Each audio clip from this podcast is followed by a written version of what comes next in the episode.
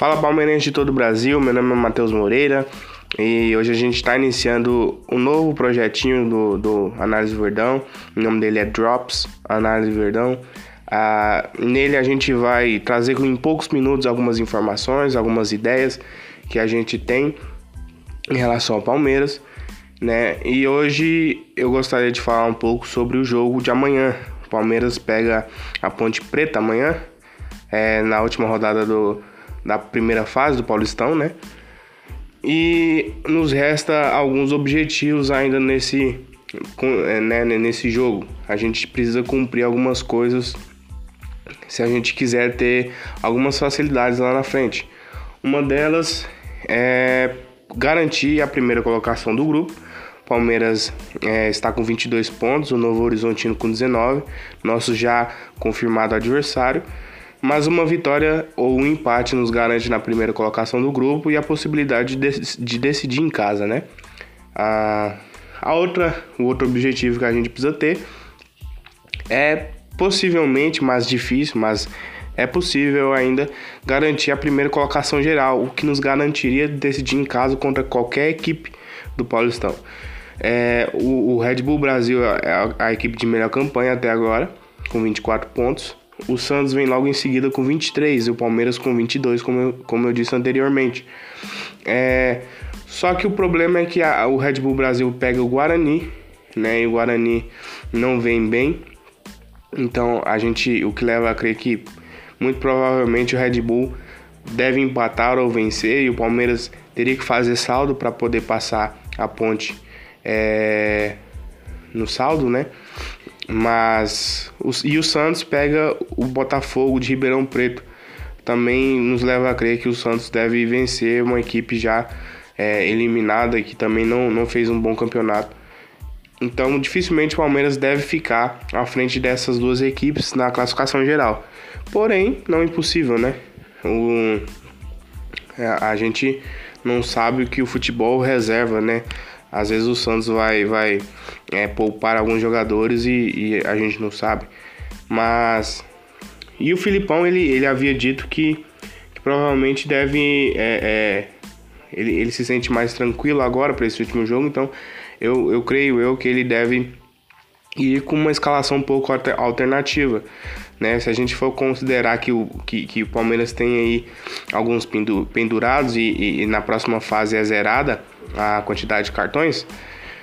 A gente tem Luan, que já não joga porque tá machucado, mas tem Mike, tem Diogo Barbosa, tem Thiago Santos, Felipe Melo, Moisés e Borja, todos eles pendurados, então dificilmente o Filipão deve, deve escalá-los. Né? Além desses é, jogadores pendurados, a gente tem o Everton e Gomes, na, na Gustavo Gomes nas seleções do, da seleção brasileira e do Paraguai é, suspenso a gente tem Antônio Carlos. Então o nosso primeiro problema é na, na zaga. Só temos Edu Dracena disponível para jogar, né? Sem, sem qualquer tipo de, de, de problema ou precaução. Então gente, o Filipão ele, ele chegou a dizer que o Thiago Santos poderia é, ser improvisado lá. Mas eu não sei se ele fará isso, porque, né, obviamente o Thiago Santos, por natureza, corre risco de tomar um cartão e acabar ficando fora do, do próximo jogo, né? Do primeiro jogo da, da, da próxima fase. Então, pode ser que o Filipão faça isso, correr esse risco, é, e pode ser que ele deixe o Thiago Santos fora e escale o Patrick de Luca, que foi convocado por, pelo Filipão para a equipe principal então é uma, é uma, possi uma possibilidade, né? Não creio que ele fará isso, eu acho que ele vai acabar arriscando o Thiago Santos, até porque o Thiago Santos é reserva. Então, perder o Thiago Santos, é, correr o risco de perder o Thiago Santos não é tão grande, já que o Felipe Melo deve ser o titular né, no próximo jogo contra o Novo Horizontino, já na, na, na próxima fase.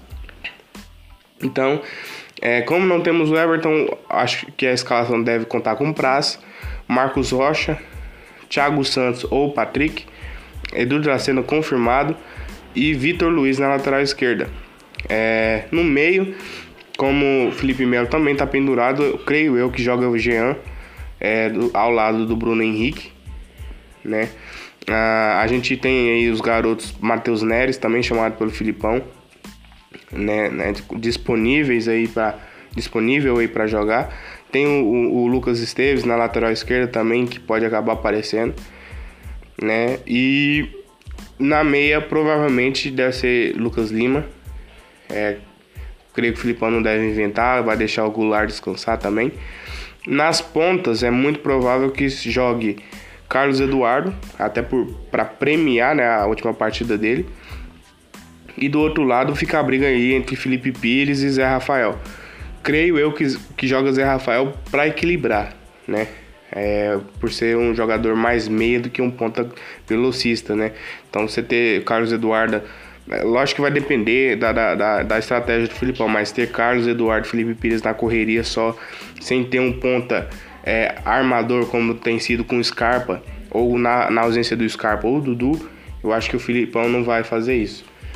E na frente é muito provável que jogue Daverson, né, pela pela possibilidade pelo Borja estar pendurado, eu creio, creio eu que joga o Daverson lá. Então a gente tem esse jogo amanhã é, e a gente tem que brigar por essa por essa por a tentativa de, de ficar o mais alto possível na classificação geral para a gente ter a tranquilidade, né, ou pelo menos uma, uma algo a nosso favor que é decidir em casa é, nas sequências do mata-mata.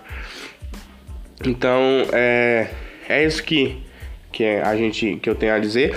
É, creio eu que o Palmeiras deve vencer, independente de com uma escalação é, alternativa, né, digamos assim, ou reserva.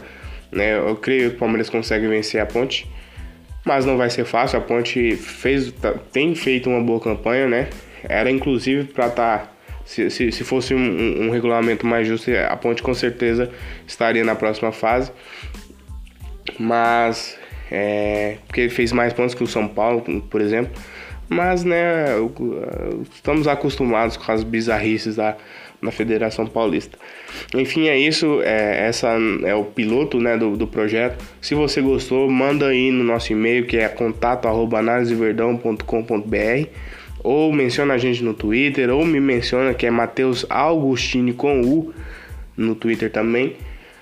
E fala o que você achou, se você gostou, se você ficou ruim, se, enfim, dê a sua opinião, que é muito importante para nós. Eu peço perdão pela minha voz que hoje tá tá meio desgastada porque eu tô gripado, cara. E eu, e eu odeio ficar gripado. Mas muito obrigado a você que, que me ouviu.